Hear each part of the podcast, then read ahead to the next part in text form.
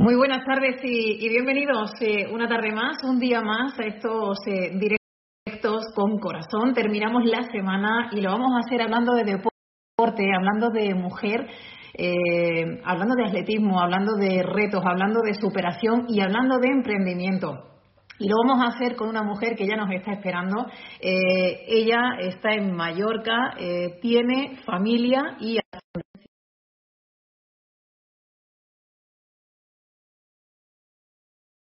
una medallista olímpica y una mujer que consiguió pues batir primero récord, pero luego también escribir con nombre y con letras de oro eh, y situar ahí su nombre desde el punto de vista del atletismo femenino. María Vasco, buenas tardes y bienvenida. Carmen. ¿Qué tal? ¿Cómo estás? Muy bien, ¿y tú? Bien, bien, aguantando y sobreviviendo, que acabo de leer el post que acabas de colgar en Instagram hace un ratito y, y bueno, ya sobrevivir es mucho, teniendo en cuenta que no podemos aspirar de todas formas ahora nada más en cuanto a materia también deportiva. Vamos a seguir saliendo poquito a poco de todo esto, superando fases. Y ese mensaje de, de optimismo lanzabas tú hace muy poquito tiempo. Sí, ¿sabes qué pasa, Carmen? Que, que veo que, que en los momentos que, que estamos pasando ahora mismo, hay muchísima, bueno, no sé, yo sé que hay mucho egoísmo por parte de muchísima gente, ¿no? Cada uno mira por uno mismo, ¿no? Pero parece que el no haber podido salir a la calle a hacer deporte o no haber podido hacer los kilómetros que queríamos y demás era como algo fundamental, ¿no? Yo, yo quería haber hecho un post un poquito más extenso, pero me, me he quedado ahí, pero yo quería decir algo como que yo llevo desde los 10 años siendo prácticamente atleta profesional, porque con los 13 ya hacía mi primer campeonato del mundo, ¿no? Fui una niña un poco prodigio, ¿no? En el mundo del atletismo y yo no había estado nunca 50 días sin hacer deporte. Entonces, eh, yo no había hecho nada de cable dentro de casa, había estado con mi tonificación, entrenando todavía gente.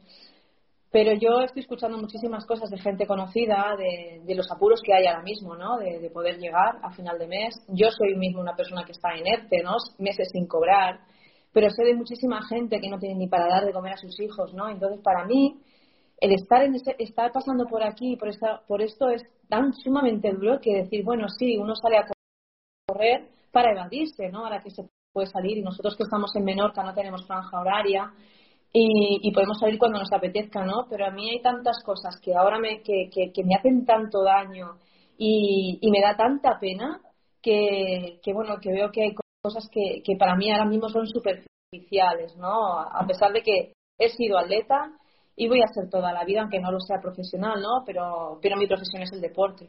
Totalmente. Bueno, pues yo quería Hombre, Chito, ¿qué tal? Muy buenas tardes y bienvenido. Un saludo a todos los que os estáis sumando. Esta iniciativa, María, yo sé que tú sigues habitualmente también mi cuenta y, la comunidad. Y esta iniciativa de, del virus, salimos con corazón surgió precisamente de este tiempo de cuarentena y de confinamiento, intentando abrir esta puerta, esta pequeña ventana eh, y dando la oportunidad a muchas mujeres y muchos hombres que tienen algo sin duda que aportar y siempre bueno en áreas como el emprendimiento, los negocios y el deporte. Y en el deporte, pues yo sabía perfectamente que contigo podía contar. Eh, eres una voz autorizada, sin duda, para hablar de, de atletismo y como tú decías, empezaste muy jovencita pero bueno, si a todo esto desde los 10 años le sumamos esos 5 Juegos Olímpicos, esos 8 mundiales, lo tengo apuntado para que no se me olvide nada, esos 4 europeos, esas 8 Copas del Mundo y esas 8 Copas de Europa, menudo palmarés, María. sí, o sea, es, es, brutal. esta mujer es muy vieja, ¿no? O... no, has hecho muchas cosas y has conseguido mucho. Sí, Carmen, yo con 18 años ya fui a mis primeros Juegos Olímpicos, Atlanta, fui a Atlanta y 96 y ya de ahí, pues bueno, mis últimos que fueron en 2012 Londres. Y he sido una mujer, yo creo, con muchísima suerte en la profesión que escogí, ¿no? O sea, yo siempre he dicho que mis padres, mi madre en este caso, me parió para hacer marcha, porque yo fui el único deporte que hice, yo solamente hacía la educación física que me daban en, en el colegio, con 10 años. Fue un flechazo porque lo vi por televisión y le dije a mis padres, yo quiero hacer eso. Y Una vecina tuya, María. Sí, sí, yo vivía en un barrio de Barcelona, en Vila de Cans, mis padres, mis padres eran sevillanos, Carmen, y, y, lo típico de, de, Andalucía que por la noche en verano se saca la silla al fresco, al fresco ¿no? y, se hablaba, ¿no? Pues mientras ellos hablaban, María hacía marcha para adelante, para atrás, y yo le dije, papi, yo, quiero hacer lo que hace Maricruz, porque en esa, ese verano ganó, ganó un campeonato de Europa una vecina mía, Maricruz Díaz, con 16 años, y me puse a entrenar con su padre. Fue algo, bueno, no nada, nada de lo normal, porque en mi familia nadie ha sido deportista profesional, en mi casa nadie hacía deporte. Es más, mi madre era una mujer gordita, mi hermano también. Eh, yo salí más a mi padre, era más, más delgaditos y tal. Pero bueno, tuve muy claro, muy claro que si me ponía no, no iba a ser para perder el tiempo porque en mi casa no se podía perder, o sea, no, no se podía estar comprando cosas porque venía, yo vengo de una familia muy humilde y, y, y, cuando cumplí los 13 años, que, que me, fichó, me fichó un club, mi primera paga fue para mis padres y de ahí hasta que, bueno, prácticamente hasta que se han ido, ¿no? He sido una mujer que, que ha aportado siempre todo lo que ha tenido para, para ellos y, y la suerte que tuve fue que me dediqué a algo que, que me encantaba y como siempre he dicho, fui recompensada por ello, ¿no? Es decir, no todo el mundo estudia una carrera que quiere y luego trabaja de ello eh, no todo el mundo trabaja en la profesión que ha estudiado y, yo he podido estar muchos años, es más, hasta que he querido retirarme por, por, mi, por, mi propio, por mi propio pie, no por una lesión ni porque nada de ligera, sino porque no me entusiasmaba ya ¿no? lo que estaba haciendo. Han sido muchísimos años, cinco Juegos Olímpicos, son 20 años estar en la élite mundial, sin lesiones. Eh, he sido afortunada porque mis compañeras, mis rivales, siempre algún año han tenido en blanco porque han tenido la desgracia de lesiones, de operaciones y demás. Y yo he sido una chica que, o bien por mi genética, o bien porque cuando tuve, cuando empecé con 10 años, he tenido entrenadores en el que me han inculcado que, que el deporte invisible es muy importante, tanto como el que es visible. ¿eh? el como qué comes, cómo duermes y demás, pues no sé, he sido una persona que he tenido muy pequeñas lesiones que me han tenido retirada una semana no más y, y, eso ha hecho que esté cada año ahí al pie del cañón, no siempre consiguiendo medallas porque es muy difícil conseguir medallas, solo hay tres y, y bueno, yo he conseguido medallas, otras que no, otras que se, que se me han escapado porque mentalmente no estaba preparada y bueno, eh, he sido una mujer que ha estado cada año, ¿eh? Y además eres una mujer súper humilde. Eh, yo tengo que, decirlo siempre que te lo leo y siempre que, he leído incluso o visto cualquier tipo de entrevista o vídeo, has, agradecido siempre también a tus padres que siempre han estado ahí. Y no te olvidas nunca de, dónde vienes. No. Me pongo, me pongo sentimental porque no están ellos y, es duro, ¿sabes, mm. Pero yo siempre he dicho que, que les he agradecido todo absolutamente. Ellos, mi padre era una persona que, que sufría conmigo, no tuvo que dejar de venir a verme competir, tuvo un infarto y de ahí dije, bueno, es que sufro tanto viéndote haciendo marcha, hija mía, que sufres tanto que, que él incluso llevaba mal eh, que consiguiera medallas y a veces lo poco que se me había recompensado económicamente, ¿no? Y él, que era una persona que jugaba al dominó con sus compañeros, ¿no? en el bar tomándose su café, le decían, bueno, tu hija tiene que estar forrada de dinero. Y claro, mi padre que sabía lo poco que me daban, pues se tenía que poner un puntito en la boca y decir, bueno, hija mía, es lo que a ti te gusta, yo te voy a apoyar hasta que me vayas. He tenido unos padres que me han apoyado en todo y, y, yo cuando, cuando pude empezar a apoyarles, que fue con 13 años, siempre les he apoyado hasta el momento que se han ido. ¿no? Y, y, de hecho estuviste con ellos hasta el último momento, particularmente con tu padre, previo también a otra competición. Y mm. ese, ese momento también emocional al margen del deportivo es brutal. Sí, sí, sí. Bueno, mi padre era mi pilar, yo siempre he tenido mucha más relación, bueno, con mi padre que con mi madre, ¿no? Eso no quiere decir que, bueno, pero éramos más afines, ¿no? Eh, bueno, eh, nos llamábamos diariamente y, y, éramos uña y carne. Y con mi madre siempre he peleado más, ¿no? Mi madre ha sido más de mi hermano, y pero bueno, no quiere decir que te quiera más ni menos, siempre ella es así, ¿no? Normalmente las niñas somos de papá, ¿no? Y, y bueno, y es verdad que cuando mi padre enfermó, yo estaba preparando un campeonato de Europa y, y yo comía y prácticamente dormía en el hospital mientras hacía mis dos sesiones de entreno, ¿no? Para prepararme. Quedé ese año la 15 en el Campeonato de Europa de Göteborg y tuve que, que, escuchar muchísimas críticas, inclusive que me tenía que retirar, ¿no? Mm. Y ahí fue cuando tiré la toalla durante un mes y dije, bueno, lo voy a dejar y dije, bueno, como no quiero retirarme porque creo que me tengo que retirar cuando yo quiera, no cuando la gente lo diga, volví con mucha más fuerza y de ahí que obtuve la medalla del 2007 en el Campeonato del Mundo de Osaka. Es que al final, María, ¿cuánto puede pesar una, cuánto pesa una medalla? Uf, mira, pues Carmen, no te voy a engañar, mira, mi medalla de Sydney, que fue la medalla por la que se conoció a María Vasco, María Vasco era una niña de 23 años en Sydney, eh, parecía la mascota del equipo, como el que dice, ¿no? Porque eres muy joven, era mi segunda Olimpiada y yo lo único que quería era estar ahí y, y, más ni menos que hacer la marca con la que yo iba, ¿no? Yo tenía una hora 30 minutos. Sydney fue una Olimpiada dura por la aclimatación. A mí me costó mucho, igual que parte de, la, de mis compañeros de la selección, en poder dormir.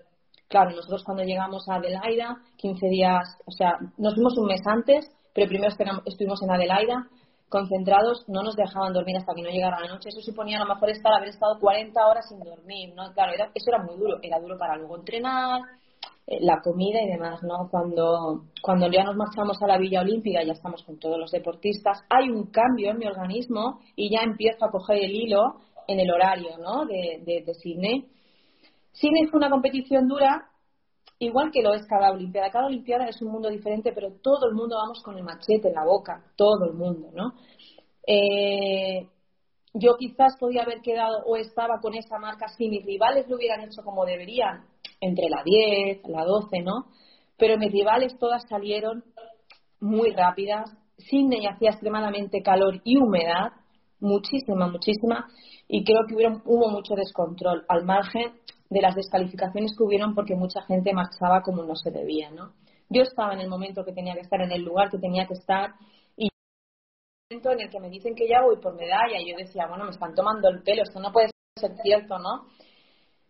Y te digo esto también, ¿por qué? Porque luego viene un mundial al año siguiente y a mí me costó mucho estar delante, ¿no? Porque cuando durante la temporada no se acuerdan mucho de ti, ¿no? Se acuerdan cuando un mes antes llega la Olimpiada, el Mundial, el Europeo y te, y te machacan entrevistas, bueno, y ya te, ya te cuelgan una medalla anticipada. Antes de, antes de participar, claro. Antes de participar, ¿no? Eh, está claro que tú vienes de ser medallista y tienes que ser un referente o sí, se supone que debes conseguir una medalla, ¿no? Pero claro, mm, yo no estaba preparada para ello psicológicamente, para nada, para nada. Y me costó mucho sobrellevar esto. Me, me costaron años, años. Porque llegaba al campeonato y yo ya me ponía al lado de una china, una rusa, una italiana y yo decía, ¿y qué hago aquí? ¿no? O sea, es como, yo siempre digo que me quedaba más pequeñita de lo que soy, ¿no? Digo, ¿y qué hago aquí? No sabía, ¿no? O sea, y se me, y se me hacía un nudo en el diafragma y no, era imposible de respirar. En alguna competición me he tenido que, retirar por crisis de ansiedad, ¿no? Hasta que yo supe eh, creer en mí. Y eso costó unos años. Eso fue, empecé con psicólogos, empecé, hice muchas terapias y al final me di cuenta que esas terapias no me iban bien porque yo no creía en mí. O sea, hubo un momento que, que tuve que cambiar el sistema, me compré un saco de boxeo, y, empecé a darle puñetazos y, bueno, tuve que empezar a creer en mí. Y aunque es duro decirlo, eh, cuando mi padre se marchó, yo siempre he dicho que eso fue una segunda etapa de mi carrera deportiva. Porque ahí me di cuenta de, que yo valía y de que tenía que estar ahí, ¿no? Que para algo llevaba entrenando tantos años y, y, que por qué no tenía que creer en mí, ¿no? Que puede ser que en un campeonato te encuentres mal y no lo puedas hacer como quieres. Muchísimos campeonatos he llegado en estado de forma brutal, brutal de decir mi entrenador es que estás para el oro, pero bueno, hay rusas delante y como sabemos las rusas, mientras no se demuestre lo contrario, está claro que son inocentes, pero la gran mayoría iban dopadas, ¿no? Entonces, eh, yo siempre, nunca podía tener un oro delante, o sea, yo en mi, en mi cuello, ¿no? Porque estaban ellas, ¿no? Ahora ya no están compitiendo. Pero te parte, ¿no? Esa frustración ya previa de saber que evidentemente no puedes posiblemente optar a eso y aparte la otra pata de, de lo que vienes contando, ese, esa parte psicológica que, tienes que trabajar tan a menudo y tan a diario, cuando lo que practicas es un deporte de primer nivel y un deporte de élite. Y mm. sabes que hagas lo que hagas, movimiento que des, al final tienes el foco puesto siempre en ti. Sí, sí, sí, sí. Sí, por eso llega un momento que hay gente que a lo mejor lo a veces que, que he fallado porque he estado muy bien, muy bien físicamente, pero algo en mi mente me ha preocupado en mi corazón como por ejemplo irme a un campeonato y dejar a mi madre enferma o a mi padre, ¿no? Porque eran personas que estaban más delicadas. A mí eso siempre me ha ido muy mal porque no he sabido apartar y decir, bueno, yo ahora estoy aquí eh, tengo que hacer, pero eso a mí me, mm, lo he llevado mal y ha sido cuando he fallado, ¿no? Hay gente que podrán y yo, pues bueno, eh, fíjate tú que, que dices, jolín, ¿cómo he, elegido un deporte tan extremadamente duro? Porque es duro, 20 kilómetros marcha, y dice, soy una persona que tiene un corazón que bueno, que llora con una mosca, ¿no? Y dices, ¿cómo puede ser que luego haya sido capaz de hacer lo que he llegado a hacer, ¿no? Y dices, pues, pues, no lo sé, pero quizás por eso a veces dices, bueno, en mi repertorio, en mi medallero faltan muchas medallas porque yo he fallado, ¿no? Porque yo he fallado y muchas veces no le he obtenido porque han habido otras cosas, ¿no? Como puede ser, pues, en este caso, rusas, ¿no? Bueno, yo quiero pensar que solo ellas, ¿no? Pero, eh, bueno, pues tienes que saber pelear con ello y muchas veces pelear contigo misma, ¿no? Porque al final te tienes que poner un lado y decir, bueno, esto vamos a apartarlo ahora, vamos a ponernos a lo que hay que ponerse, que es el asfalto y marchar, pero no es tan fácil. No, no, sin duda. ¿Cómo era el, el momento del atletismo español en, ese preciso momento también de tu vida y de tu etapa deportiva en el que desembarcas?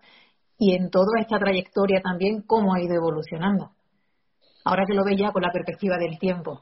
Bueno, claro, esto es como todo, ¿no? Todo va evolucionando por suerte, ¿no? No obstante, yo si tuviera que empezar, volvería a hacerlo cuando lo hice, ¿eh? A mí, a mí mi etapa deportiva me ha encantado y, y es más, como me parece increíble que haya pasado tan rápido, ¿no? Porque yo no sé si es por mi forma de ser o, o no sé, porque soy menuda, yo no lo sé, a veces no lo sé, pero yo a Javi, mi marido, que estábamos viendo un documental ayer, ¿no? De, del Guerrero, eh, estábamos viendo un documental y, claro, digo, estamos viendo que estaba el cine y en Atlanta, y digo, ostras, es que yo estaba ahí, digo, jolín, pero es que ahí lo veo muy cambiado, y yo le digo, es que yo me veo igual, no lo sé, ¿no? Pero yo tengo la sensación de que no han pasado tantos años y este año va a ser el 20 aniversario de mi medalla olímpica, ¿sabes? Y, y, claro, lo paras a pensar y dices, ostras, es que sí que ha pasado tiempo, María, digo, pero por suerte vamos evolucionando, hay un buen atletismo español, yo creo, estamos en un buen momento, pero hay que cuidarlo, hay que cuidarlo, porque es difícil obtener medallas y a veces se nos exige muchísimo, ¿no? Y con poco en recompensa, ¿no? Porque yo por lo menos hasta que me retiré, que una de las cosas por las que me retiré era porque yo ya quería, eh, bueno, quería probar a hacer otras cosas, ¿no? no me, ya no, no, no, sonreía cuando tenía que ir a entrenar o tenía que ir a preparar ya un campeonato, ¿no? Pero sí que es verdad que me di cuenta que para poder, para poder tener ese salario que yo quería, casi que tenía que ponerme a trabajar de otra cosa, porque nunca hay que olvidar que ese era mi trabajo, ¿no? Ese era mi trabajo, ser atleta profesional. Pero yo decía, es que es imposible. Yo, para estar arriba en la élite mundial, eh, entrenamiento es fundamental. Entonces, hay deportes o, especialidades dentro del atletismo que el entrenar mañana y tarde es fundamental. Y si entrenas mañana y tarde, tienes que, tienes que tener un buen descanso para poder obtener esos resultados. ¿no? Y yo decía, si ya cuesta siendo atleta 24 horas, eh, conseguir una medalla, ¿cómo voy a compartir esto con un trabajo aparte? ¿no? Y decía, digo, es que es inviable, no es inviable. Y más porque yo cuando me retiré tenía 38 años. Ya el cuerpo no está igual, es verdad que es más veterano, pero y no necesita los mismos kilómetros, pero hay gente muy joven detrás, ¿no? Hay gente muy joven detrás y, y eso hay que aceptarlo, ¿no? Entonces, yo creo que por suerte el atletismo va evolucionando, vamos a mejor, tenemos buenos atletas, pero hay que cuidarlo. Pero tú encontraste ese momento en el que a ti y algo por dentro no te palpitaba igual. No. Y de verdad que supiste, eh, además también te lo he escuchado, que un día que sales a correr y a los 5 o 6 kilómetros decides pararte y decides, y hasta aquí. Sí, yo entrenaba en un sitio de, bueno, unos caminos agrícolas, en Vila de Cans, donde yo vivía. Y bueno, yo por, por un poco por desgracia, yo mis últimos años, mis últimos 10 años de carrera deportiva, no tenía un grupo de entrenamiento, tenía un entrenador que a su vez tenía su trabajo, porque no estaba contratado por la federación. Entonces yo entrenaba sola. Yo como yo te levantas y te vas a entrenar sola por la mañana, por la tarde, por la mañana, por la tarde, por la mañana. Yo ¿Qué, motivación, ¿eh? Claro, y eso es súper duro, súper duro. A no ser que el fin de semana o algunas tardes sí que podía concretar con mi entrenador, porque él ya no, mm, pues bueno, sus horas libres de trabajo, ¿no? O cuando me iba de concentración, que yo tenía algunas compañeras que son, eran fuera de Cataluña y entonces nos reuníamos, ¿no? Pero yo llego un momento que me voy a entrenar una mañana, eh, esto es pasado la Olimpiada del 2012, es decir, en el 2013. Eh, yo cojo mis llaves de coche, me voy con el coche, empiezo, me tocaba un rodaje de 15 kilómetros, en el kilómetro 5 me paré y dije hasta aquí y volví andando hasta casa. Y dije, bueno, pues ya ha llegado mi hora porque la verdad es que ya no, eh, no sonrío, ya no me apetece preparar. ¿Qué? Sí, yo sé, yo sé que soy capaz de preparar el canal a todo el mundo el año que viene y me puedo clasificar, pero es realmente lo que quiero. Y no, yo siempre me he movido por, por pasión con todo lo que he hecho, ¿no? De la misma manera que fue un flechazo la marcha atlética cuando, cuando la vi, pues es lo mismo, ¿no? Entonces a mí me apetecía hacer otras cosas. Yo soy una mujer que, que ha estudiado cosas de belleza y cosas de moda, de moda, perdona, y, y, era como que, bueno, hablo de moda, hablo de belleza y sonrío mogollón y me cambia, ¿no? Me cambia la cara, ¿no? Quizás es cuestión de empezar a hacer una fusión o, o repartir un poco, ¿no? Y así fue, en noviembre del 2013 realicé mi rueda de prensa y ahí terminó la aleta María. Enseguida vamos a hablar también de, ese golpe de realidad que llega, que creo que poco se habla, ¿no? De cuando un atleta, un atleta, un deportista de élite tiene que bajarse de ese escalón y tiene que abrir una puerta nueva a un mundo exterior que está ahí y con el que parece que, bueno, habéis tenido en el exterior, en la calle, en pista cubierta, y ahora te enfrentas a una nueva etapa laboral. Pero de la carrera deportiva, María, ¿qué recuerdas eh, particularmente? ¿Con qué momento te quedas? ¿Qué recuerdas de cada preparación de Juegos Olímpicos? Han habido tantas y, y cada una tan diferente, ¿no? Que, que, incluso cada Olimpiada ha sido diferente, ha sido un mundo, la he vivido, la he vivido diferente, ¿no? O sea, empezamos con una primera Olimpiada, Atlanta 96, que yo no sabía ni lo que era una Olimpiada, ¿no? O sea, yo me clasifiqué en el último momento, a falta de un mes, que me jugaba la plaza con otra persona y me lo jugaba en el Campeonato de España de Málaga, y ahí me clasifiqué. Y claro, a falta de un mes yo me había puesto mi pico de forma para el Campeonato de España. ¿Qué pasa? Que cuando llegas a la Olimpiada ese pico de forma ya no está ahí, ¿no? O sea, es que es muy difícil, ¿no? Preparar una, una, competición de, de tantísimo nivel, ¿no? Entonces yo la vivo diferente y es más, de, los Juegos Olímpicos quizás el que menos me ha gustado es Atlanta 96, pero todo, ¿eh? Todo en sí, donde se hizo, cómo se hizo, o sea, lo viví como una cosa a mí me dio la sensación que fuera un campeonato internacional, ¿no? Porque no lo viví con todo el mundo, no lo viví en una villa olímpica, lo vivimos en un hotel.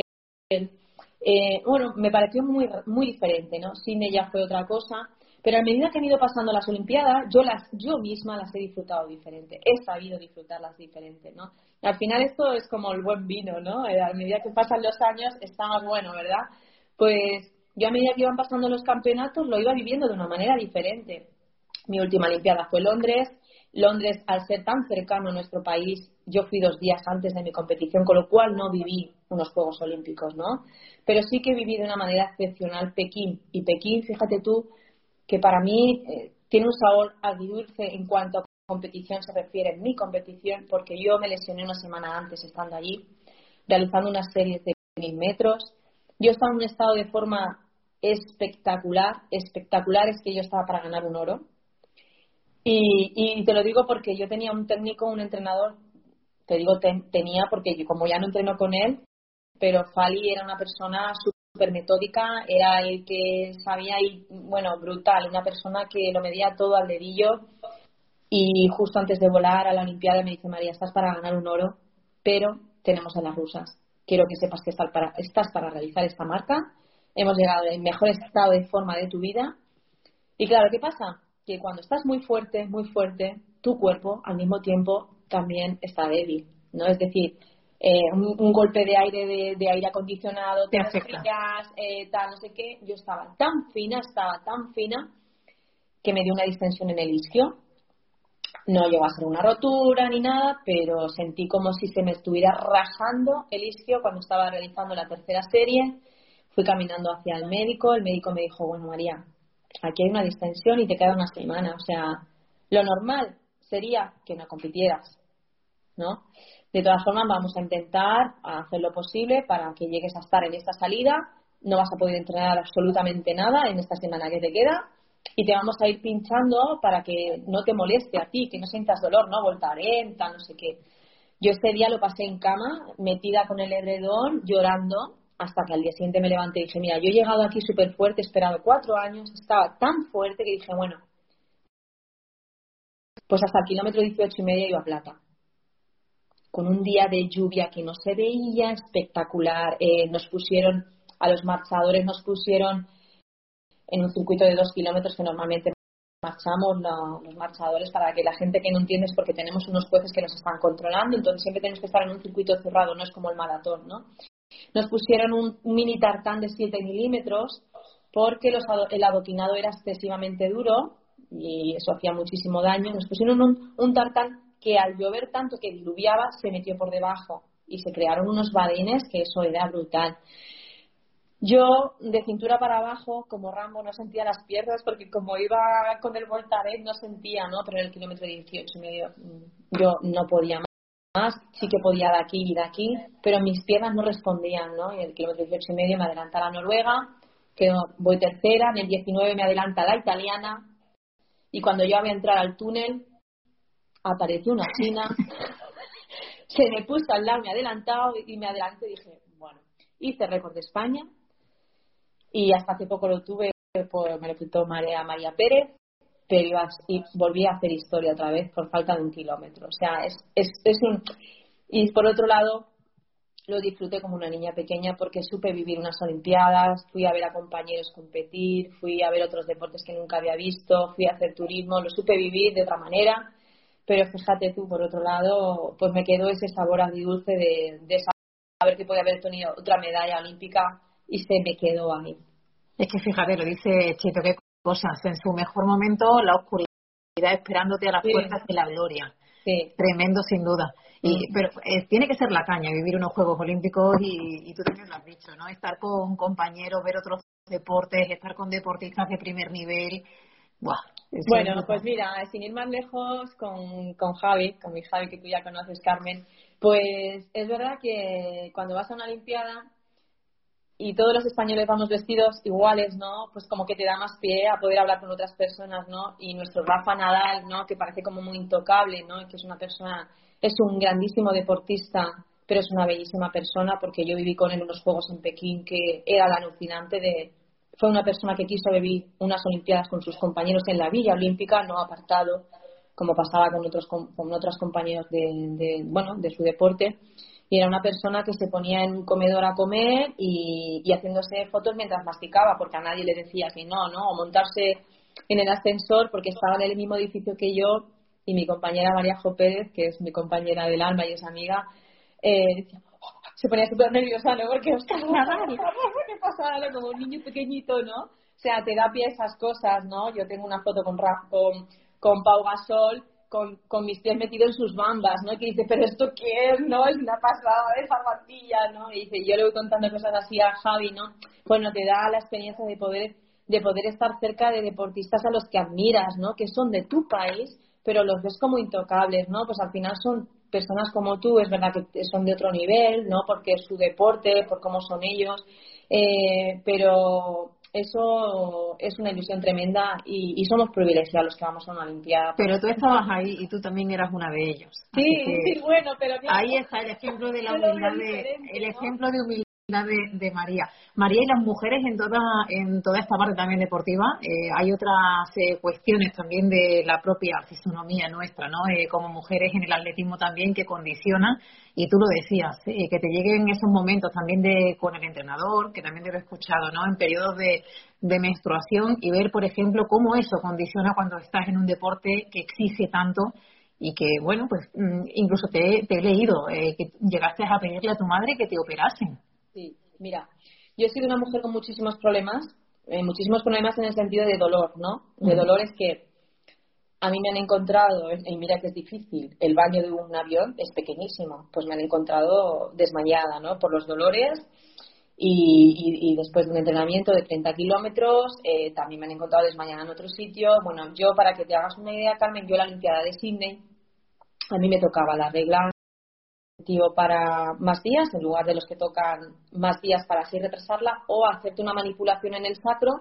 que es muy dolorosa, es como un masaje pero en el sacro mm, con mucho dolor y no sabes si te va a coincidir o no. A mí en Sydney me la retrasó un mes que yo le dije cuando llegué a casa, yo no he hecho nada, yo, yo voy al ginecólogo pero yo sé que no puedo estar embarazada. Me la retrasó un mes. Y fíjate tú, la Olimpiada de Atenas hablando, bueno, pues en el centro de alto rendimiento, en el CAR de San Cugat, con mi entrenador, eso es una cosa que llevábamos siempre muy, como es de una persona que a pesar de haber entrenado siempre muy duro, siempre teniendo la regla, pues cada mis 28 días, ¿no? Pero sí que es verdad que muy dolorosas. Em, en Atenas también me volví a coincidir, en Atenas 2004, y con meses de antelación, muchos meses, pues lo hablaba con mi entrenador y con mi fisiólogo del CAR. Entonces me dijeron, como aquella vez me pasó lo que me pasó, y dice, bueno, pues a lo mejor este, esta vez lo que se puede tomar son pastillas. Bueno, ahí sí que fue la peor, lo peor que pude hacer. La sensación de menstruación fue de muchísimos días seguidos al margen de que me hinchó. ¿no? Me hinchó mi parte, bueno, eh, la, la barriga, ovario, o sea, fue una sensación tan dura que dije, madre mía, o sea, me, no me permitía entrenar bien, eh, bueno, eh, Luego no me vino cuando me tenía que venir en, competición, pero la sensación que uno tiene está sentirse hinchada para entrenar y competir es dura, ¿no? Entonces, yo soy una, una persona con muchísimos problemas de, de, dolor y con 13 años yo me acuerdo que a mi madre le dije, es que yo no quiero esto para nada, o sea, a mí me operas porque cuando me tenía que venir me tiraba como un día entero tumbada de dolor, ¿no? Y claro, te hablo de hace muchos años, hay muchísimas cosas, ¿no? Pero yo me acuerdo que que cuando anunciaban la saldeva esa o no sé qué anunciaban en la tele, digo, pues sí, sí, eso, eso mi cuerpo se ríe, ¿sabes? O sea, yo me lo veo y ya me río, ¿no? Entonces, pero ahora hay mucha evolución, con los años ha cambiado, pero eso es una cosa que aunque parece una tontería, esto tiene que estar dentro de la planificación de entrenamiento en atletas profesion deportista profesional.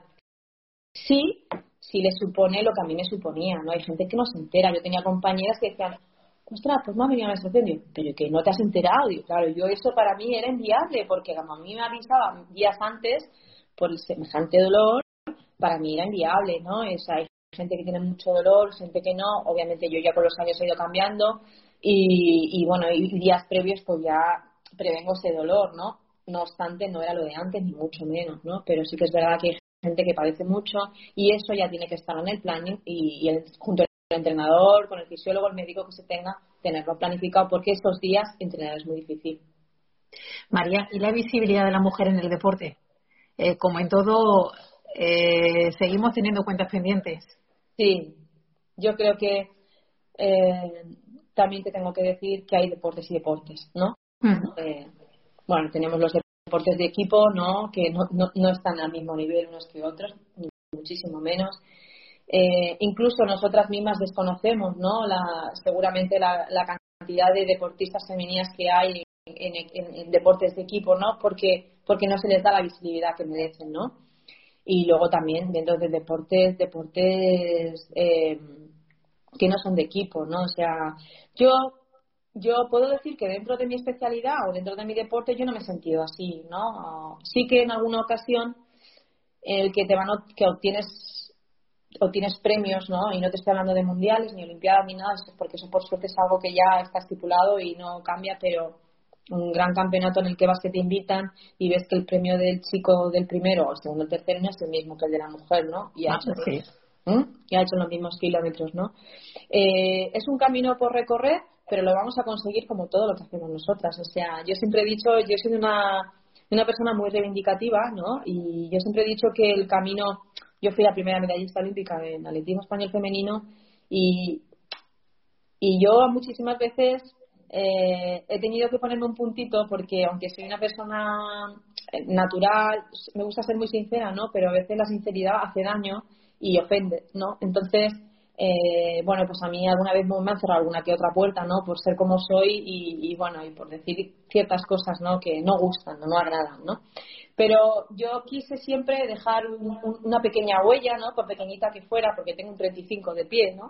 Pero yo quería que ese camino en el que yo iba se fuera haciendo más ancho, ¿no? Y el día que yo no estuviera, pues bueno, por lo menos yo haya dejado una pequeña huella, ¿no? Y yo creo que lo vamos consiguiendo, ¿no? No hay que callarse, eh, estamos haciendo lo que queremos y sin hacer mal a nadie, pero estamos aquí y, y en este mundo hay capacidad para el hombre y para la mujer. Totalmente. Cuando llega ese momento, como hablábamos antes, de que toca retirarse, que lo tienes ya asumido, que tú ya lo has interiorizado, aunque sigues emocionándote también cuando lo recuerdas, ¿Qué puertas se abren para un deportista como es tu caso que venía pues de estar, bueno, décadas eh, dedicándose realmente, bueno, y como parte de su era su trabajo al deporte, al atletismo y, tiene que buscarse ahora mismo para una mujer que llega al mercado laboral con una cierta edad, con los problemas que, bueno, ya de por sí encontramos. ¿Qué te planteas? Pues mira, Carmen, la verdad es que yo un año de antes, aunque no sabía cuándo iba a ser mi retirada, yo me fui preparando psicológicamente, ¿no? Porque al final no dejamos de estar en una burbuja, una burbuja que es comer, dormir y entrenar, comer, dormir y entrenar. Es algo duro porque al final nosotros siempre estamos con esa, con esa baja presión de conseguir las, las becas, porque nosotros funcionamos por becas. Eh, ya sea patrocinios, entiendo que también, ¿verdad? Patrocinios, quien los tiene, ¿no? Yo he tenido suerte de, tener detrás patrocinios buenos, ¿no? Y que, y que me han apoyado, ¿no? Pero esa beca con la que tú tienes que comer, ¿no? Eh, cada año la tienes que ir renovando. O sea, no, no es, venga, esta ya te dura cuatro años hasta la siguiente Olimpiada. Esto no funciona así, ¿eh? O sea, cada año que la juegas, por eso el factor psicológico es duro, ¿no? Porque siempre estás con esa presión. Y cuando hablo de mínimas es que te piden unas marcas, pues según tu, tu eh, los 20 kilómetros, en mi caso, ¿no? Hay diferentes y das pie a una o a otra, o por el puesto que hayas realizado o vayas a realizar en el Campeonato del Mundo, la Olimpiada y demás, ¿no? Hay años en que tu cuerpo no está igual o te has lesionado y, demás, ¿no? Entonces, eh, eso es una presión añadida cada año y no es que el atleta o el deportista viva de maravilla, no. Nosotros ya tenemos algo que tenemos que estar cada año ahí, ahí, ahí, ahí ¿no? Entonces yo cuando me iba a retirar, yo decía, guau, es que yo necesito, necesito, el deporte que yo he vivido ha sido de alto nivel, con lo cual ha sido de alta presión psicológica, ¿no? Entonces yo necesitaría salir un poco del deporte y si lo dejo precisamente es porque a mí me gustan otras cosas. Yo soy una, una, chica que a pesar de ser atleta profesional y hacer la especialidad que, que he hecho, yo siempre me he considerado muy femenina, ¿no? Y antiguamente se nos llamaban machonas, ¿no? O sea, que éramos machotas y demás, ¿no? Y bueno, yo nunca me he visto así. Y siempre yo he estado relacionado con el tema de, bueno, yo soy esteticien y eh, realicé un curso también de gestión de empresa deportiva y también estilista, ¿no? Entonces yo siempre he hecho cosas que a mí me han gustado, ¿no? O sea, lo que me ha apasionado. Entonces yo dije, bueno, yo, yo quiero dedicarme a algo de este mundo de la belleza o de la moda, ¿no? Eh, creé mi propia, una pequeña cápsula de ropa deportiva con una marca de Barcelona y pero a lo que yo quería dedicarme, que era cosas así, me costó muchísimo, me costaba, me costaba, porque al final yo era la, la medallista olímpica, la medallista olímpica, quería estar en revista, la medallista olímpica, y al final empecé a hacer un montón de cosas que yo no me sentía a gusto, inclusive eh, escribir en revistas, que eso está súper guay, pero cuando hablas de tu deporte, yo no, yo no puedo hablar de deportes que no sé. ¿no? Y que no conoces. Que no conozco. Yo no te puedo estar hablando ahora de un yoga porque yo no, yo no sé hacer yoga, ¿no? O sea, yo me puedo seguir haciendo una clase, pero yo no te puedo hablar de yoga. O yo no te puedo hablar, es que no sé qué decirte ahora, ¿no? Yo sé que sé hablar de, de, mi especialidad, de mi deporte. Y claro, llegó un momento que yo tenía que hablar de cosas y digo, pero ¿qué, qué, qué credibilidad voy a tener yo? ¿No? Entonces, en mi lista, el deporte o ser entrenadora estaba abajo, ¿eh? bastante abajo, ¿eh? tuve que dar un giro, o sea, hubo un momento que yo me senté conmigo misma y me dije, bueno, vamos a ver, María, ¿tú a qué te has dedicado toda la vida? ¿Y qué sabes hacer? ¿Qué sabes hacer? Y creo que no se te da mal, ¿no? Pues una de las, más, de las cosas que más me gusta es motivar. Yo he pasado por diferentes entrenadores en los que me han motivado y los que me han desmotivado. Y sé y, y creo y que se me da bien eh, saber lo que a un atleta, o una, ya no llamemos atleta, a un amateur, ¿eh? yo entreno a gente amateur que le gusta, ¿no? Entonces, la motivación es muy importante, es muy importante, ¿no? Y, y bueno, pasó el mundo del deporte pasó a estar arriba. Me dedico al 100% al deporte, he hecho algún pinito en cuanto a la moda se refiere, y, pero no fue fácil, no fue fácil, quizás ya piqué muchísimas puertas dentro del deporte, dentro de las federaciones, han habido muchos portazos en mi cara cuando esa gente me daba palmaditas cuando conseguía medalla. Las cosas son así y es la realidad. Se olvidan pronto, ¿verdad? Sí, muy pronto y, y no, me, no, me, no me hace mal decirlo. O sea, es una cosa que yo he vivido y que, y no, como no estoy mintiendo, no, no, no me sabe mal decirlo. Pero es verdad que cuando uno está arriba tienes de todo, te dan mil, mil, mil eh, en la espalda, mil tal, y, y luego llega la hora de la verdad y no saben, ¿no? Es que no saben dónde ubicarte o es que no sabes para qué. Bueno, al final yo me, yo me reinventé y yo, yo, yo soy una persona que desde muy pequeña, desde muy pequeña he tenido que luchar con lo que he querido y voy a seguir creo que siempre así, porque mi vida está llena de obstáculos, pero los consigo saltar, ¿eh? No te creas tú, los consigo saltar, si no es por arriba, por abajo, pero los salto, ¿eh? Entonces, bueno, deporte, me dedico al 100% al deporte, soy una persona que disfruto con personas que nunca han hecho deporte y quieren empezar. Mm, me considero una buena motivadora, o eso creo, porque sé que, es lo mejor, porque mm, aunque sean personas que saben que les va a costar muchísimo, pero tú tienes que estar al lado para apoyar, ¿sabes? Para desanimar ya se queda uno solo, ¿no? Eh, entonces, bueno, pues, pues con eso estamos, Carmen. Y porque se van a caer y vas a estar tú ahí para levantarlo, porque las caídas vendrán sin duda. Sí, y tanto, y tanto, y tanto, y tanto, Porque no, no, no es fácil. ¿Cómo has vivido esta cuarentena, María? Pues mira, al principio fue como todo muy extraño, ¿no? Eh, yo trabajo en Barcelona, aunque vivo en Menorca, y yo viajo cada martes a Barcelona, me vengo todos los jueves, pero cuando quién me iba a decir a mí que el jueves, no sé si era 12 o 13 o 14 de marzo, yo ya me iba a regresar, ¿no? O sea, yo dejé todas mis cosas en mi trabajo, tal, y cuando empezamos con todo esto dije, pero ostras, esto es muy raro, ¿no? Javi y yo rápidamente nos pusimos con una rutina porque al final no te vas a quedar en un sofá y más si no puedes salir a hacer deporte, bueno, pues empiezas a reinventarte, a hacer cosas, te pones una rutina en casa y al final los días han pasado, Carmen, han pasado que, pero yo tengo la sensación como si el mundo se hubiera pasado el 14, o sea, se hubiera parado el 14. Parado. Y, dices, ¿cómo va a ser? No vamos a, nada, pasará el mes de mayo, estamos en verano, hemos pasado una primavera en casa y nadie, nunca nadie hubiera imaginado lo que, lo que estamos viviendo, ¿no? Porque aún lo estamos viviendo y esto aún no ha parado, ¿no? Entonces, bueno, yo he tenido mis días de bajón también. Yo también, yo también no te quedas tú, que yo también soy de carne y hueso y soy una persona que a veces pues tengo mis días muy duros, como todo el mundo, porque la vida no es de color de rosa, eso es así, y hay que luchar contra, contra viento y marea, ¿no? Entonces, bueno, ahora pues estoy sufriendo más pues con el tema de los trabajos, ¿no? De la gente. A mí eso me da muchísima pena, ¿no? De todo lo que estamos viviendo y que creo que al final tendremos que dar un pistoletazo de salida sin que todo esté del todo al 100%, esa es mi sensación que tenemos, porque esto es una crisis monumental, ¿no? Y creo que si no, esto no, va, no vamos a salir para adelante. En este tiempo te hace, bueno, eh, el país ha querido también contar contigo, ¿no? Y tienes ahí una serie de, de rutinas deportivas que han ido compartiendo. Sí, la verdad es que me, me hizo ilusión. Al principio no.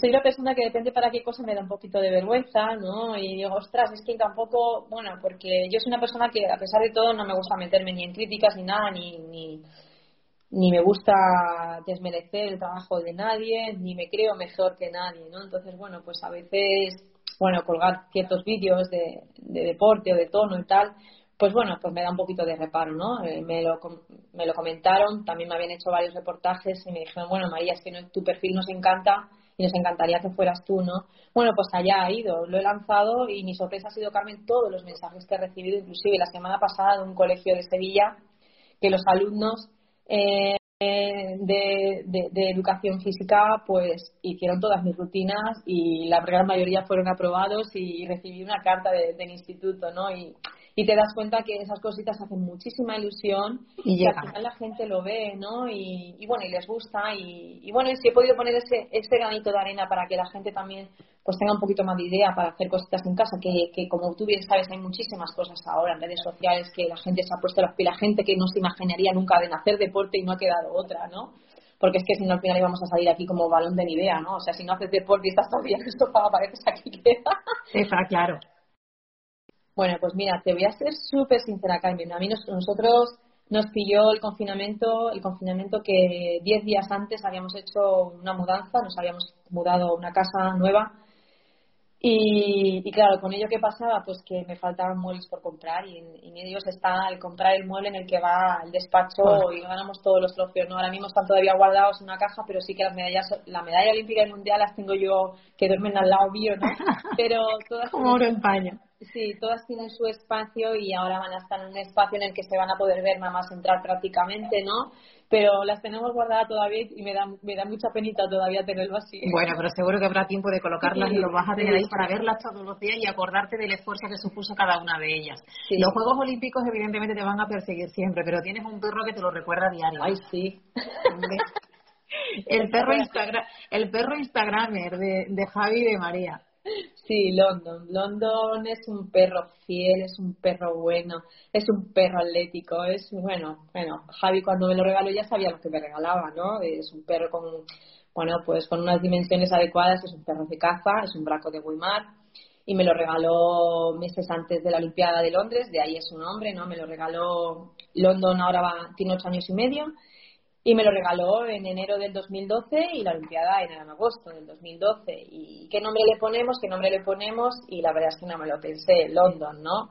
Eh, y London es un, bueno, es nuestro niño. Nosotros no tenemos hijos, lo cual es nuestro niño. Es un, nuestro niño y es, lo, yo lo adoro. Bueno, Javi dice que lo tengo hipermimado, ¿no?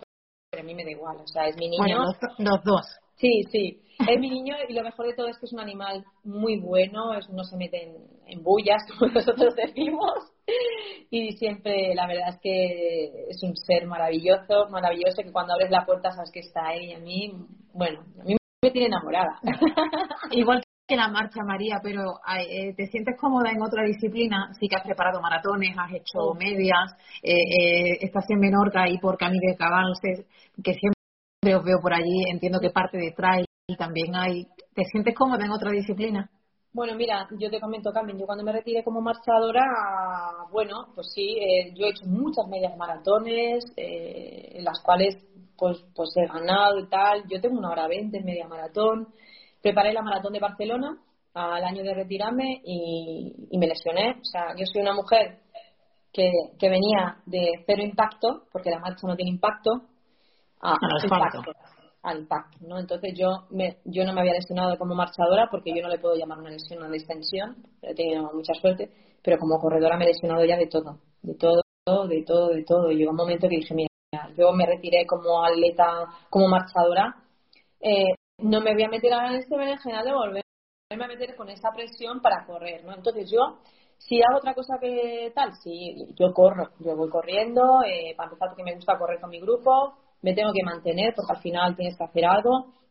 Y aquí sí que tenemos también de Cabas, que es una pasada, es súper bonito, pero yo un pato. O sea, yo viene una bajada y yo me siento, o me siento, que Javi se pone las manos en la cabeza, o tal. Y, por ejemplo, este año pasado hicimos la Ibiza Trail, yo quedé tercera, ¿no? Mi primer 10 en trail. Madre mía, madre mía, madre mía. O sea, eh, soy miedica, soy miedica con las piedras y demás, ¿no? Pero sí que reconozco que sería una, una buena especialidad para no estar pendiente de un cronómetro, ¿sabes? Porque al final te pones a correr y vuelves a estar con el cronómetro, ¿sabes? Sí, porque se corre de forma totalmente diferente. Sí, el trail es diferente porque como no sabes, no, ahora viene una cuesta, tú no puedes controlar, depende de qué carrera, ¿no? O sea, ritmo el que es y, punto, ¿no? Más lento, más...